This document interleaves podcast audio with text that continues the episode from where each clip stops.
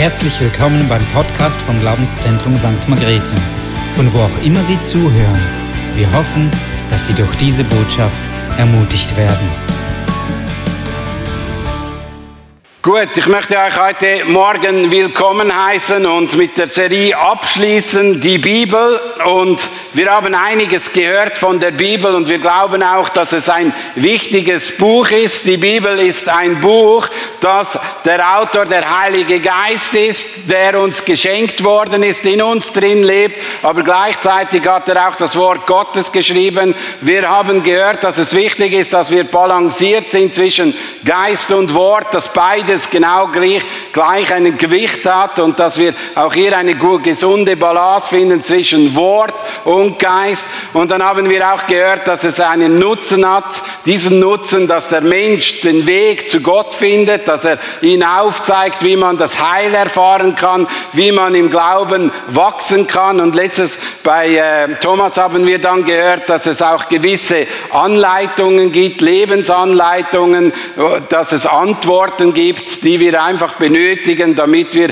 ein gutes Leben führen können. Und letztes Mal haben wir von den Teenagern oder Teenage-Segnungen gehört, von den Leitern in dieser, in dieser Arbeit, wo es einfach darum geht, was ist, wenn wir die Bibel nicht verstehen. Die Bibel ist eigentlich ein Buch, das wir verstehen dürfen. Es braucht nicht eine theologische Ausbildung, es braucht einfach den Heiligen Geist, der uns die Augen öffnet, mit uns kommuniziert, dass wir miteinander vorwärts gehen. Und heute möchte ich ein, äh, eine Predigt halten über was, wenn die Bibel schweigt.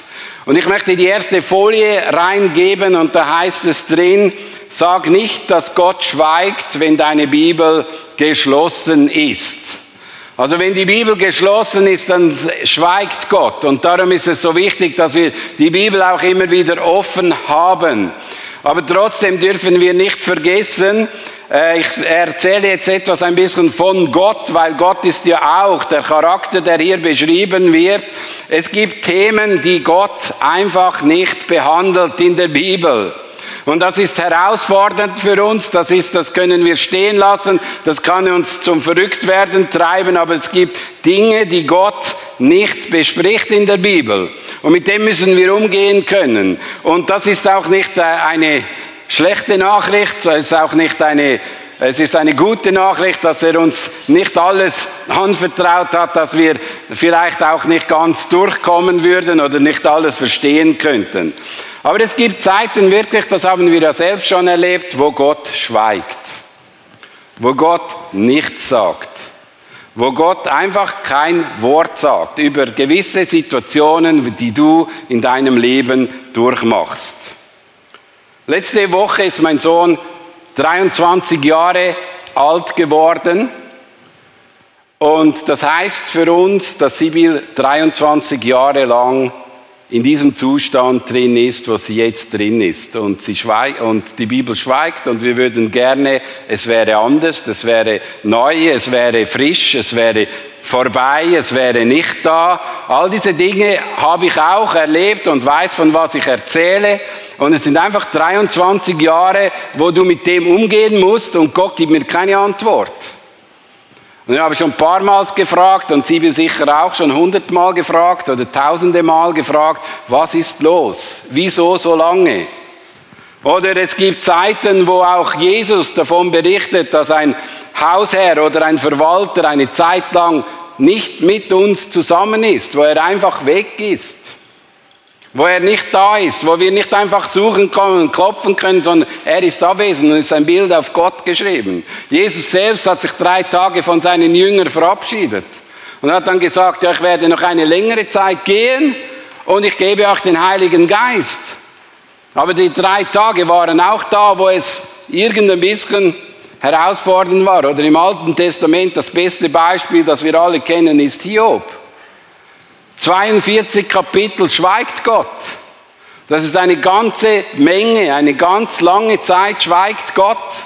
Und das Interessante ist, der Mensch versucht dann immer wieder gute Ratschläge, gute Lösungen zu geben, gute Kommentare abzugeben, aber sie haben nichts viel mit Gott zu tun, sondern Gott schweigt, Gott ist ruhig. Die Psalmen, Oder es gibt, ein, es gibt eine Zeitspanne von Malachi bis der Johannes der Täufer kommt, wo eine 400-jährige Zeit ist, eine Zeit für das Volk Gottes, wo man nicht liest, da war, kam ein Prophet, da kam irgendetwas, sondern es war einfach Ruhe. Wir wissen nicht genau, wie dort alles abgegangen ist. Man merkte, es war eine Zeit, wo die Religion oder der Glaube gelebt wurde, aber eben mehr als Religion als als Glaube. Und ich glaube, es ist immer wieder so, wir werden alle mit dem konfrontiert. Und wir sprechen aber nicht gerne darüber, weil wir denken, es ist ja gar keine gute Werbung.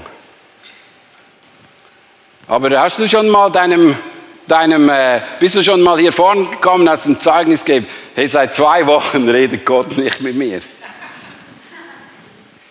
Aber sind wir doch ehrlich, das ist doch eine große Realität von uns allen.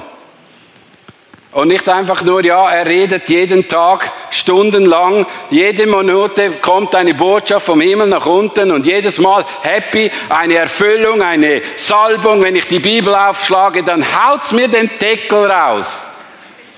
Und alle zusammen, Halleluja. Und der Alltagstrott mit der Bibel, der kennt niemand, weil niemand darüber redet.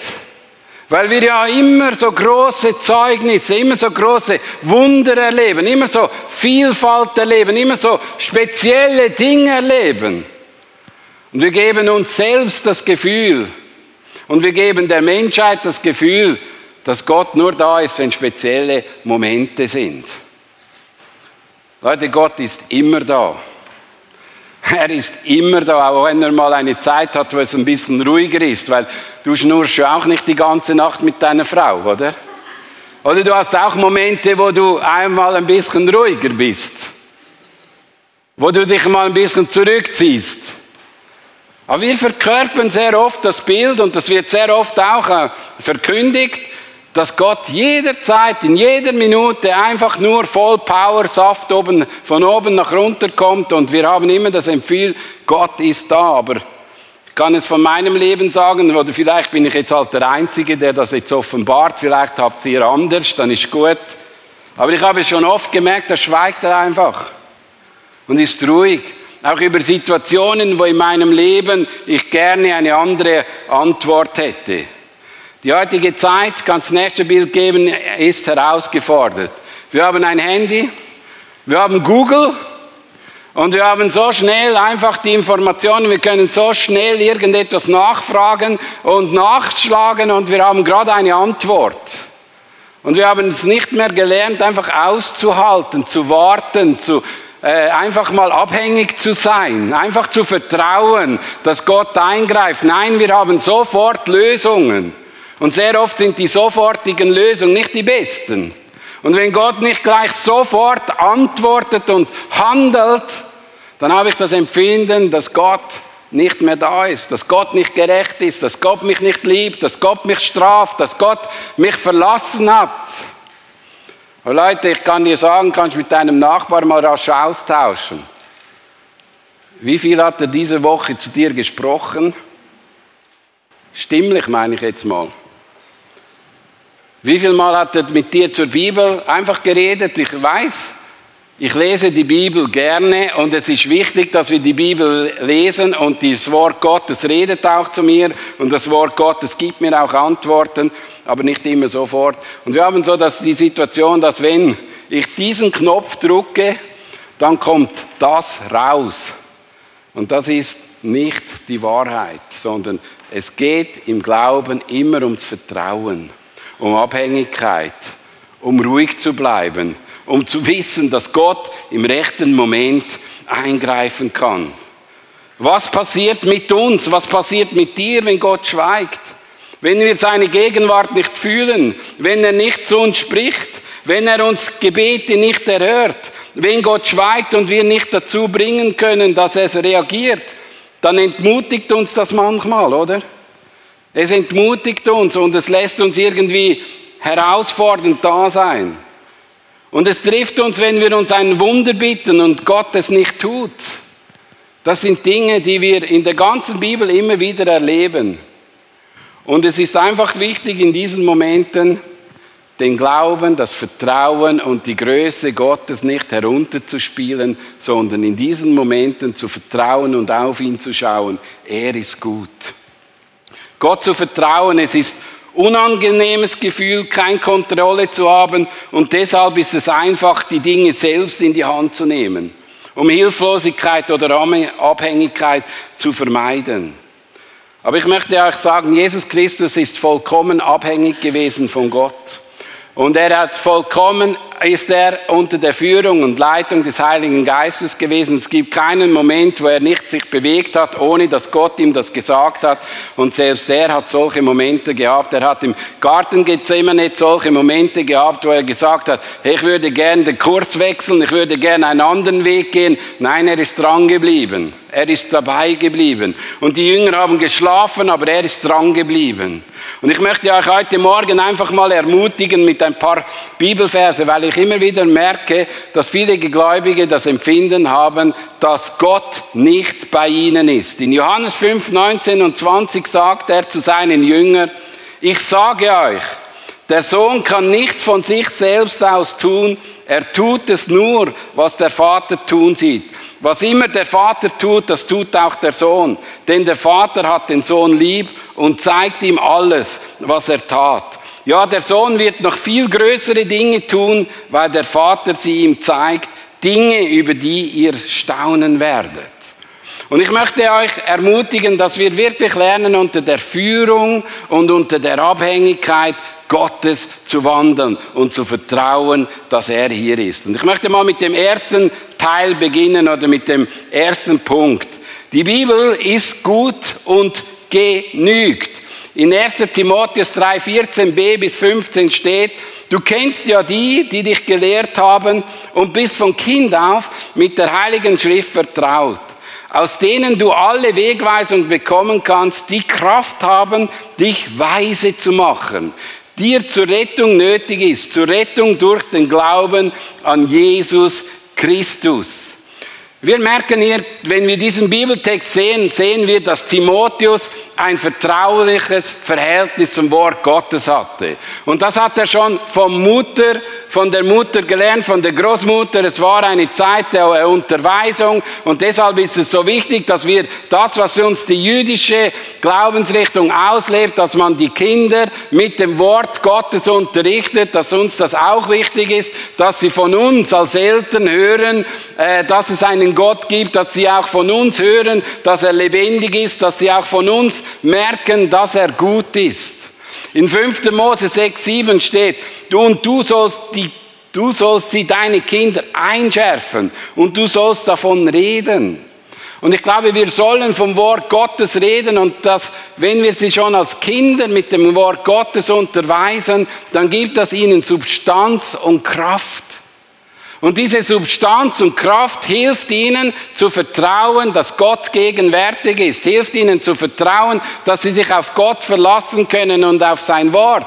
Weil die Israeliten wurden aufgefordert, Geschichten oder Erlebnisse zu erzählen, die sie mit Gott zusammen gemacht haben, als sie in der Wüste unterwegs waren, als sie von Gott versorgt wurden, als Gott da war und ihnen mit Wunder und Zeichen begegnet ist. Aber sie wurden auch aufgefordert, die Geschichte zu erzählen, erzählen, wo das Volk Gottes vielleicht sich entfernt hat von Gott. Also es gab immer wieder Zeiten, wo das erlebbar wurde. Und ich möchte auch dich und mich immer wieder ermutigen, dass wir den El als Eltern unseren Kindern als Vorbilder auch dieser Glaube vorleben. Weil unser Glaube, wie wir ihn leben, hat sehr stark mit dem zu tun, wie sie diesem Wort Gottes vertrauen. Man kann es nicht ganz, man kann es nicht ganz lösen. Vertrauen wir diesem Wort? Leben wir nach diesem Wort? Handeln wir nach diesem Wort? Werden es unsere Kinder einfacher haben, diesem Wort zu vertrauen? Weil es ist ein Spiegel, der uns etwas zeigt. Und das ist der wichtige Punkt, dass wir verstehen, wir können nicht einfach ganz ohne dieses Wort leben, sondern dieses Wort fängt an uns zu prägen, fängt an unser Leben zu gestalten und wir selbst können dann auch unseren Kindern das aufzeigen, wenn sie sehen, aha, das leben wir, dann fällt es ihnen einfacher, das zu glauben, weil das mit Gott in Verbindung ist. Darum möchte ich euch ermutigen, dieses Wort immer wieder weiterzugeben. Der gesunde Umgang mit der Bibel hat immer das Ziel, sich selbst und sein Umfeld näher zu Gott zu führen. Und darum lehren wir unsere Kinder mit dem Wort Gottes, weil es das Ziel hat, sie näher zu Gott zu führen, dass sie ihn kennenlernen. Darum, darum lehren wir euch, weil wir das Ziel haben, dass ihr Gott kennenlernt und näher zu ihm kommt. Der Umgang mit dem Wort Gottes hat auch immer wieder das Ziel, dass wir andere Menschen unterweisen, dass sie ihn kennenlernen können. Und es ist schon interessant, dass äh, hier äh, Paulus Timotheus den Rat geht. Du kennst ja die, die dich gelehrt haben. Also es hat auch mit dem zu tun, dass sie ihn, die Person, gekannt haben, die sie unterwiesen hat. Und sie konnten anhand von dem auch prüfen, was in diesem Wort drin steht. Und das ist so wichtig, dieser Zusammenhang mit dem Lehrer und du kennst ihn oder du kennst ihn nicht. Und darum möchte ich euch auch in der heutigen Zeit, wo wir drin leben, auch herausfordern. Es sind Lehrer, die du kennst. Und wenn du ihn nicht kennst und wenn du nicht weißt, wer er ist, wenn du nicht, wenn du diese Person zwar hat gute Ideen, aber du weißt nicht, wer er ist, dann hat es nicht die gleiche Qualität, weil du kannst von ihm nicht sagen, wie er lebt.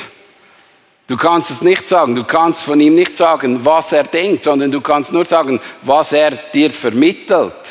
Und es ist so wichtig, dass es im Zusammenhang ist mit der Person, wo du unterwegs bist. Ich bin persönlich begeistert von der Kraft dieser Bibel. Und es ermutigt mich immer wieder in der Bibel drin zu lesen, weil es heißt, das ist die heilige Schrift, die Kraft haben, dich weise zu machen zur Rettung durch den Glauben, der in Christus Jesus ist, sagt dieser Text auch weiter. Und ich glaube auch, das ist so wichtig, was hat dein Leben verändert? Es war Jesus Christus. Aber was hat dann geholfen, dass du in diesen Veränderungsprozess hineinkommst? Das Wort Gottes. Und die Bibel hat eine Kraft, wenn du, es ist die Kraft des Heiligen Geistes, die in deinem Herzen drin anfängt, Dinge anzusprechen, Dinge aufzuzeigen, dass sie du anders machen kannst, dass du im Glauben vorwärts gehen kannst. Es gab eine Zeit, wo ich nicht nach diesem Buch gelebt habe, da habe ich mein Leben zerstört, da habe ich mein Leben zur Sau gemacht, dann habe ich mein Leben aufgegeben und habe mich vollgepumpt mit Drogen. Und es gab ein Leben, wo ich nach diesem Buch gelebt habe und das eines der ersten entscheidenden Punkte war, aufzugeben, das alte Leben, versuchen ein neues Leben zu leben, das alte abzulegen, das neue mit dem vorwärts zu gehen. Für mein Leben wurde die Bibel eine Wegweisung. Es hat mich unterrichtet, unterwiesen, es hat mir Dinge aufgezeigt, nach denen ich leben musste. Aber ich brauchte am Anfang von meinem Glaubensleben eine Person, die mit mir zusammen die Bibel gelesen hat.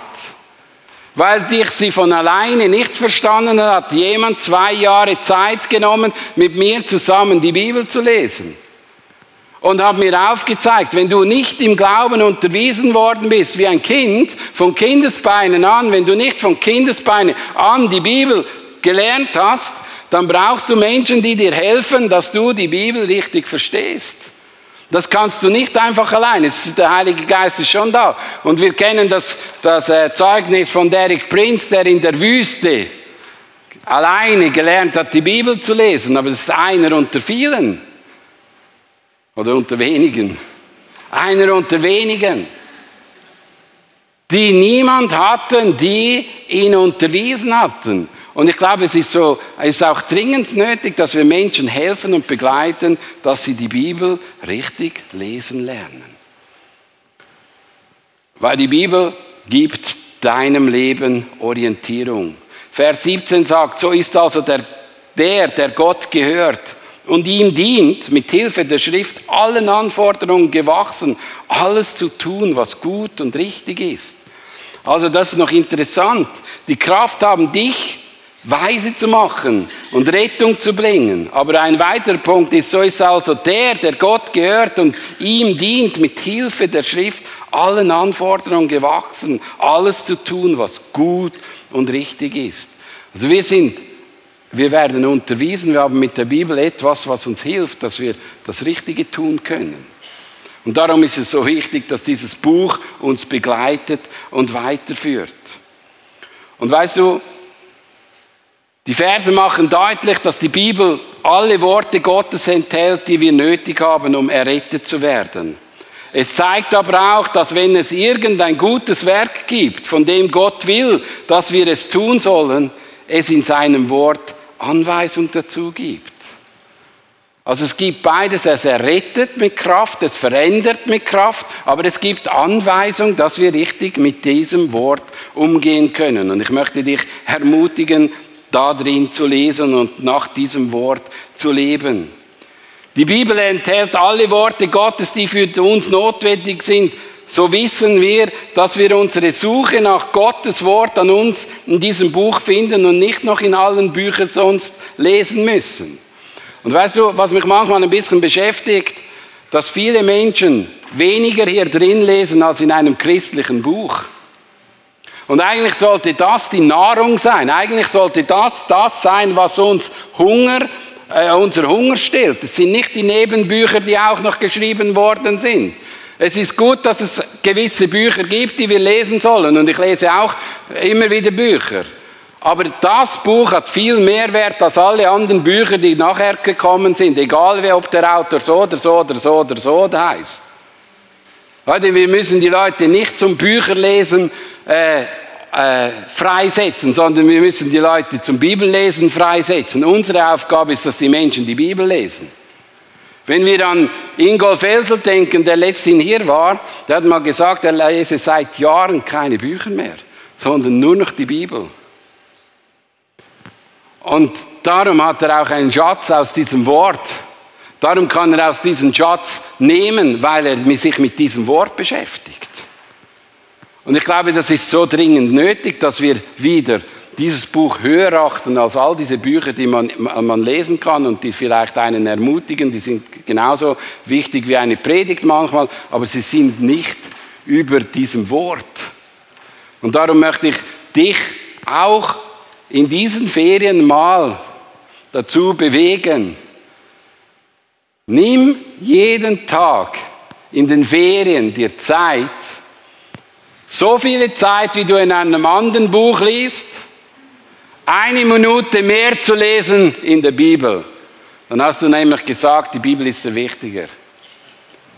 Nimm dir die Zeit, einfach dieses Wort Gottes mit in den Alltag zu nehmen, weil das ist wichtig. Was bedeutet das praktisch? Ich möchte dich ermutigen, in der Bibel zu forschen. 5. Mose 29, 28 steht, was noch verborgen ist, steht bei dem Herrn, unserem Gott. Was schon offenbart ist, gilt für uns und unsere Kinder auf ewig, dass wir alle Bestimmung dieser Weisungen halten sollen. Und wir sehen hier, was schon offenbart ist, gilt für uns und unsere Kinder auf ewig. Und ich gehe ganz entspannt damit um, dass es auch Dinge gibt, die verborgen sind. Aber die interessieren mich mal zuerst nicht, sondern mich sollte interessieren, was offenbart ist. Da hat es genug Nuggets drin, genug Dinge drin, die uns helfen können, unser Leben zu führen. Es braucht nicht mehr als diese Nuggets zu suchen.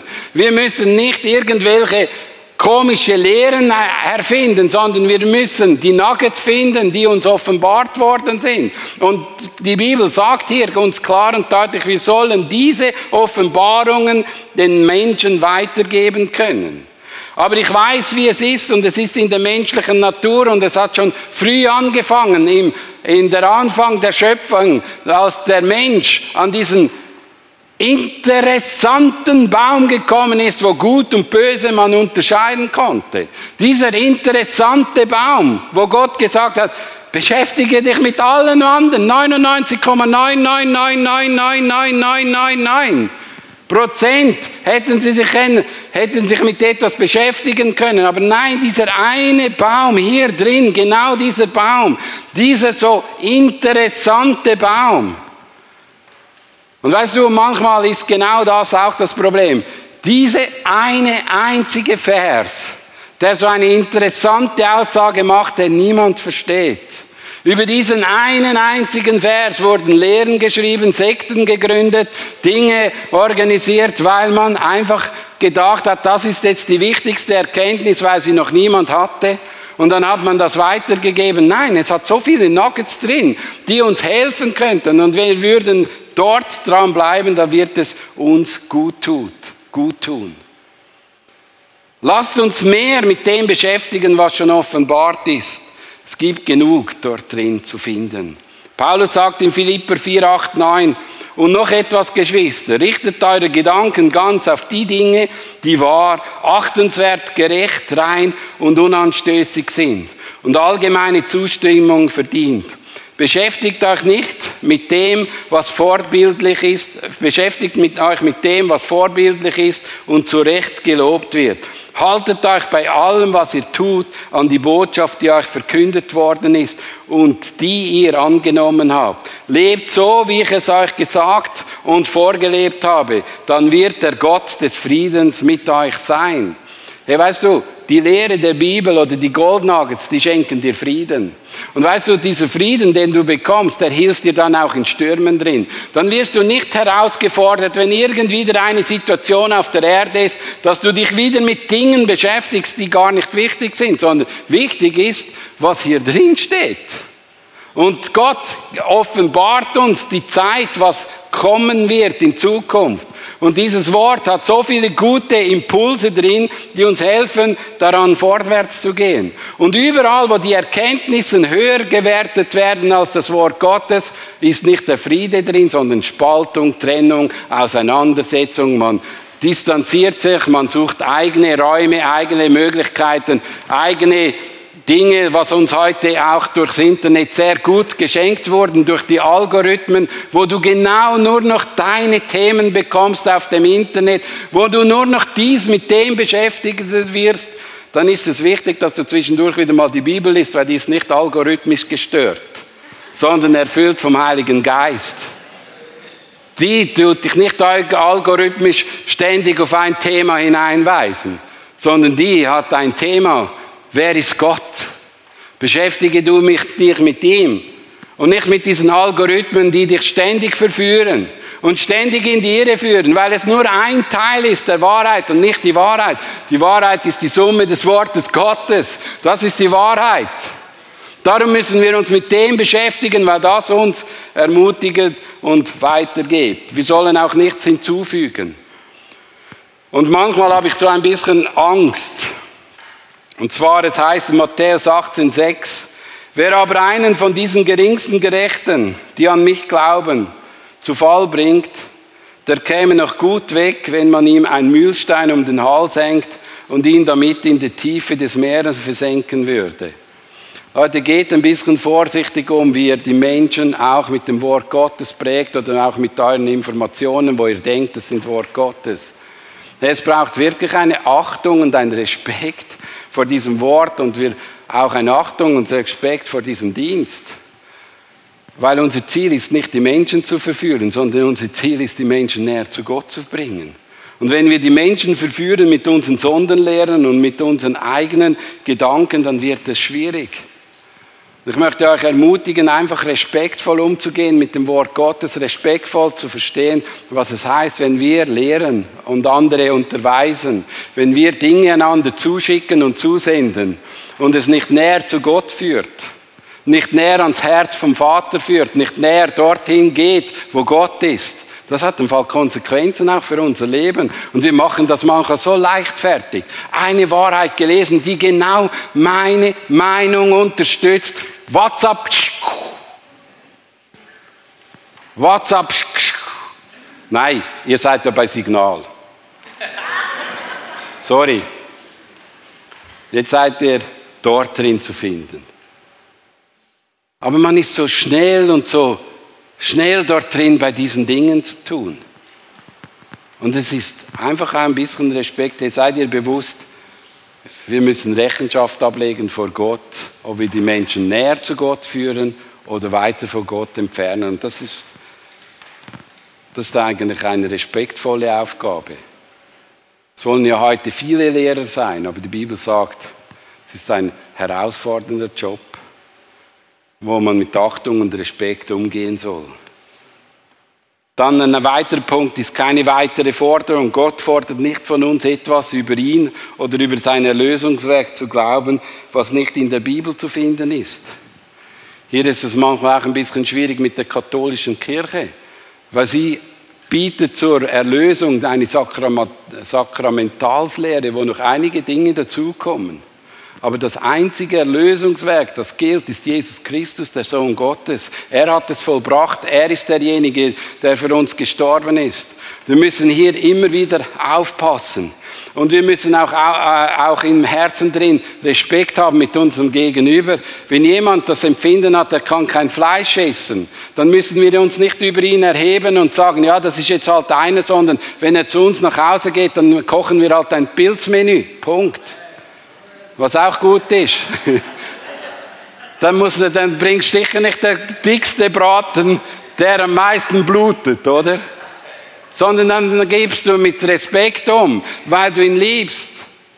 Oder gewisse Dinge, die man ein bisschen anders denkt oder anders glaubt, dass man genau seine Meinung aufdrücken muss. Ständig seine Meinung, ständig seine Gedanken, ständig, ständig, ständig. Nein, wir haben eine Aufgabe. Wir haben die einzige Meinung, die wir immer wieder verkörpern müssen, ist, dass Jesus Christus Herr ist, dass er gestorben ist, dass er weitergeht. Und wenn wir miteinander zusammen sind, dann haben wir gute Themen, die uns erbauen, ermutigen, stärken, trösten und freisprechen können. Wir haben aber auch gute miteinander Beziehungen, da kann man miteinander zusammen leben. Selbst Timotheus musste erinnert werden, sich auf das Wesentliche auszurichten. Du aber sollst an der Lehre festhalten, in der du unterwiesen bist. Und die ganzen paulinischen Briefen zeigen immer wieder, dass die Menschen wieder daran erinnert worden sollten, was sie mal gelernt haben, was sie mal als Grundlage bekommen haben, was ihnen mal auf den Weg gegeben wurde. Und darum ist es so wichtig, dass wir die Menschen in dieser Grundlage unterrichten und unterweisen, dass sie nicht von jeder Lehre hin und her geschmissen werden, sondern dass sie als mündige, gläubige Christen entscheiden können, ist das gut oder ist das nicht gut für sie. Erbaut mich das oder erbaut mich das nicht? Und darum muss ich nicht bei jeder Winterlehre mitgehen, sondern ich weiß, was tut mir gut, was tut mir nicht gut. Und das ist eine weise Entscheidung. Und jeder von uns kann in diesem Fundament vorausgehen. Und das ist unsere Aufgabe. Wir als Pastoren haben den Auftrag, die Kirche so zu unterweisen, dass nicht jede billige oder beliebige Lehre die Gläubigen vom Kurs abbringt und von jedem Wind der Welle unsicher macht. Sondern wir haben die Aufgabe, sie festzumachen, dass sie in diesen Stürmen drin bestehen können. Das ist wichtig. Dann auch die christliche Lebensführung. Weißt du, die Bibel ist auch ein interessantes Buch. Und immer wieder gibt es so gewisse Dinge, die Gott anspricht, was wir tun sollten und nicht tun sollten. Und manchmal lehren die Menschen noch zusätzlich Dinge dazu von dem, was sie da gelesen haben, was wir alles auch nicht mehr dürfen. Und äh, ich glaube, weißt du, was das Verrückte ist in der Kirche? Ich glaube, viele Menschen legen mehr ins Wort Gottes rein, als sie aus dem Wort Gottes rausholen. Sie legen mehr Dinge, Gesetze, Ideen, Sachen rein, als dass sie sie herausnehmen können. Und darum ist es so wichtig, sich mit diesem Buch zu beschäftigen. Abendsmahl zum Beispiel. Ist auch so ein Thema. Da kommen plötzlich wieder neue Ideen vom Abendmahl. Es ist gut, dass wir das Abendmahl nehmen und es ist gut, dass du es auch mal mit der Familie zusammen nimmst. Es ist gut, dass du es auch mal alleine nimmst, okay, aber wenn dann nur noch alleine ist oder nur noch so oder so oder so, um das geht es gar nicht, sondern dass du mit der richtigen Haltung das Abendmahl einnimmst. Ist Gott der König und dann kannst du es alleine nehmen, zu zweit, zu fünf, zu fünftausend, ist doch egal. Aber wenn dann wieder eine Lehre kommt, nur noch alleine mit deinem Ehepartner, jedes, jeden Morgen um 7 Uhr, genau 7 Uhr 1, oh, jetzt habe ich es verpasst. Sieben Minuten, eine Minute zu spät, ist doch ein Kuckuck. Du kannst das Abendmahl nehmen um 12 Uhr, du kannst es um 5 Uhr 1 nehmen, ist egal wann, aber mit der richtigen Haltung. Und das geht es beim Abendmahl. Und wir legen dann wieder so unsere, genau wenn es dann um ein, sieben Minuten und eins nimmst, dann könnte es sein, dass du die Heilung verpasst hast.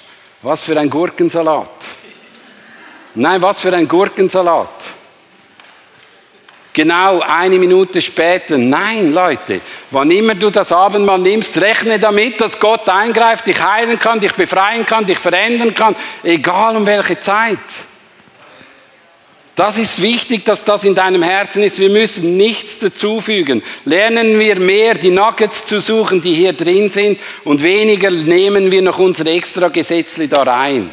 Da sind wir alle gefallen und alle darin herausgefordert. Jeder Einzelne, selbst wir, als Pastoren hier vorn. Darum müssen wir schauen, dass wir Exegese machen und darum schauen, dass wir den Text verstehen und aus dem Text versuchen herauszunehmen, was drinsteht. Das ist der, die Aufgabe darin. Und der Heilige Geist muss uns wacker helfen. Wacker helfen. Ohne diese Hilfe geht es nicht. Ohne seine Unterstützung schaffen wir es nicht. Wir brauchen ihn.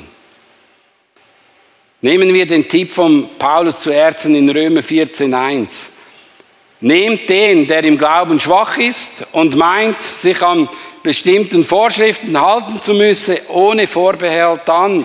Streitet nicht mit ihm über seine Ansichten. Wir müssen nicht streiten über unsere Ansichten. Wenn jemand einer anderen Meinung ist, es geht jetzt ums Heil nicht, da gibt es keine andere Meinung, aber eine andere Meinung können wir ihn stehen lassen. Und nicht, wir müssen die Menschen nicht überzeugen von unserer Überzeugung, sondern wir müssen sie überzeugen, dass sie Gott nachfolgen und ihm vertrauen mit ihm unterwegs zu sein.